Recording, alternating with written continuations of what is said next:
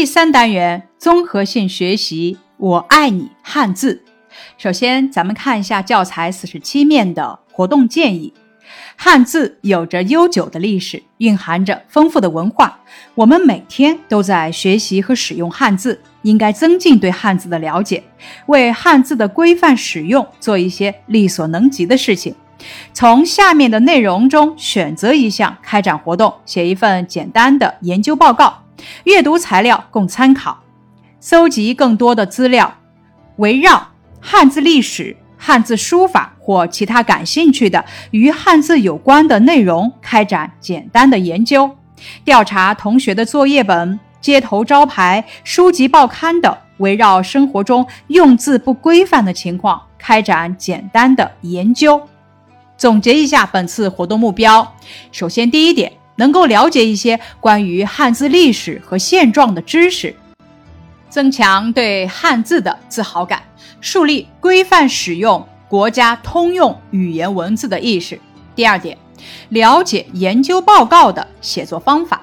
第三点，能够围绕汉字历史、汉字书法或者其他感兴趣的与汉字有关的内容搜集资料。或者能够调查学校、社会用字不规范的情况，写简单的研究报告。本次活动内容：一、小组讨论和制定活动计划；二、围绕汉字的历史文化等搜集资料，开展简单的研究。比方说，汉字的起源、汉字字体的演变、汉字书法艺术等，写一份简单的研究报告。三、调查学校里、社会上用字不规范的现象，比方说调查同学的作业本、街头招牌、书籍报刊等，写简单的研究报告。四、用多种方式展开综合性学习，并展示学习成果。接下来，咱们看课本四十八面的阅读材料，第一个板块：汉字字体的演变。汉字已经有三四千年的历史，在漫长的发展演变过程中，字体发生了很大变化。其中以甲骨文、金文、小篆、隶书、楷书五种字体最为典型。甲骨文是刻在龟甲或者兽骨上的文字，主要在商周时期使用。它是我们目前所能见到的最早的成熟汉字。单字有四千多个，其中已经认出的有一千多个，主要记录祭祀、战争、狩猎、农事、气象等内容。字形的象形性较强，写法也不固定。比方说，田字可以写作，见课本四十八面。由于是刀刻，字的线条比较纤细。金文是铸刻在铜器上的文字。主要在商周时期使用，字的线条粗壮，早期部分字形的象形性还很明显。西周晚期之后，字形逐渐规整美观，有些字形繁简差别很大。比方说“车”字，早期一般写作，见课本四十八面，看上去很繁琐；中晚期一般写作，见课本四十八面，与现在的繁体字“车”。差别不大，小篆是从战国时期的秦国文字发展而来的。秦统一全国后得到推行，成为我国最早的统一的文字。小篆字形结构稳定，线条圆转，粗细基本一致，象形意味不明显。今天的书法作品，特别是印章中，仍然较多的使用这种字体。隶书形成于战国晚期，通行于两汉。它将隶书圆转的线条改为直笔或方笔，象形意味已基本消失，笔画简化，书写方便。汉字的点、横、竖、撇、捺等基本笔画已经形成，成为汉字发展史上的分水岭。魏晋时期有了楷书。楷是规矩、楷模的意思。楷书字形方正，笔画规整平直，比隶书更加便于书写和认读。进入南北朝之后，楷书成为占主导地位的字体，一直通行至今。这则材料的大意是什么呢？在汉字几千年的使用过程中，为了满足记录与交流的需要，人们在不断地改进着汉字的书写形式。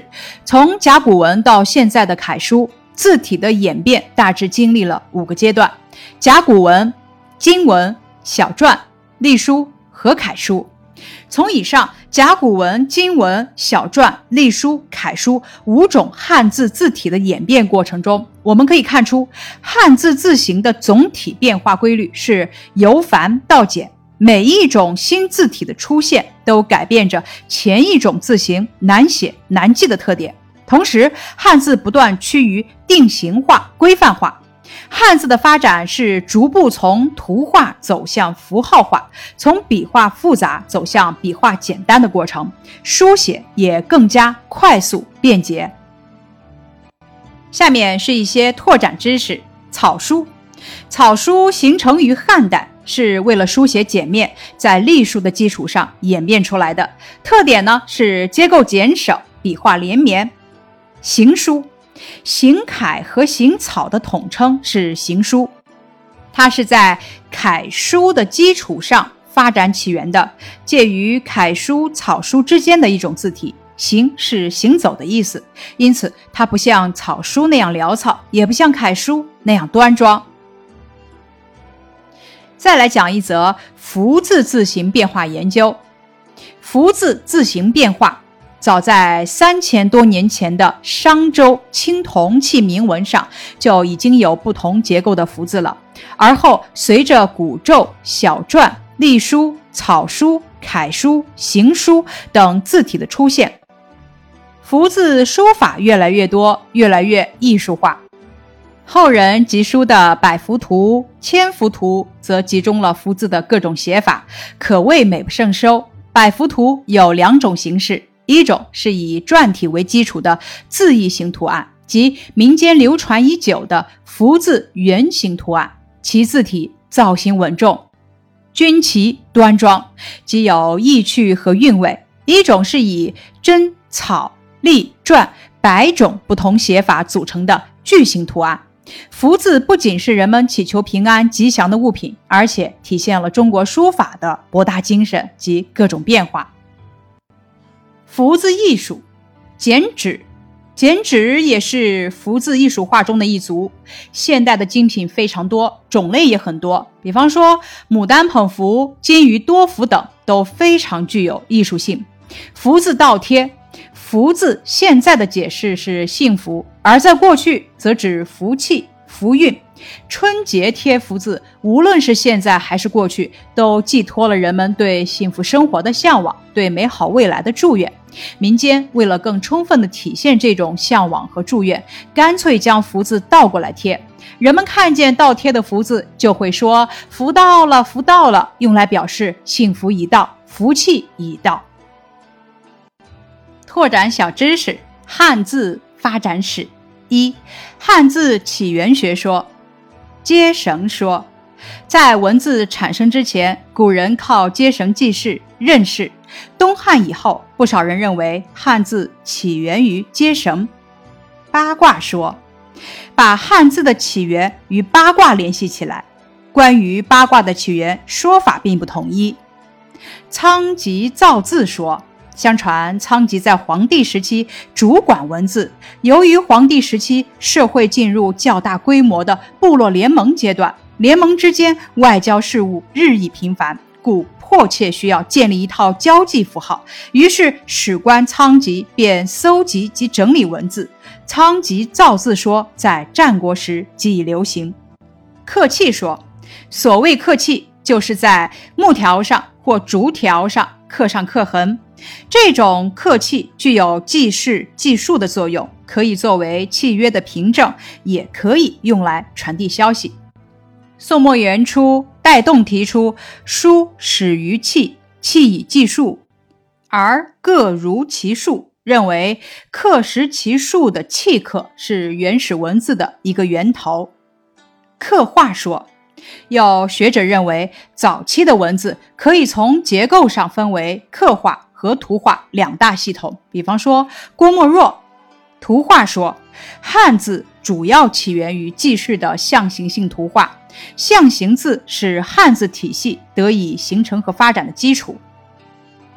拓展小知识：男字的由来。男这个字是由田和力组成的，表示要在田里出力耕种的意思。男人在体格与力量上都要比女人强壮，所以比较适合做田里的粗重活。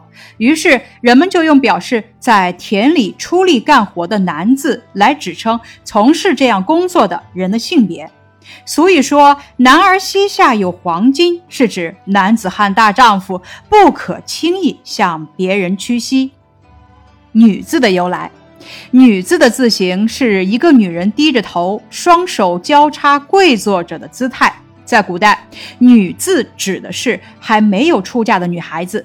女孩子出嫁后就称为妇，妇的左边是女字旁，右边是周，也就是扫帚。因为古代娶妻都要求贤惠，能够操持家务，所以呢，就造了一个拿着扫帚的女人来表示妇人的意思。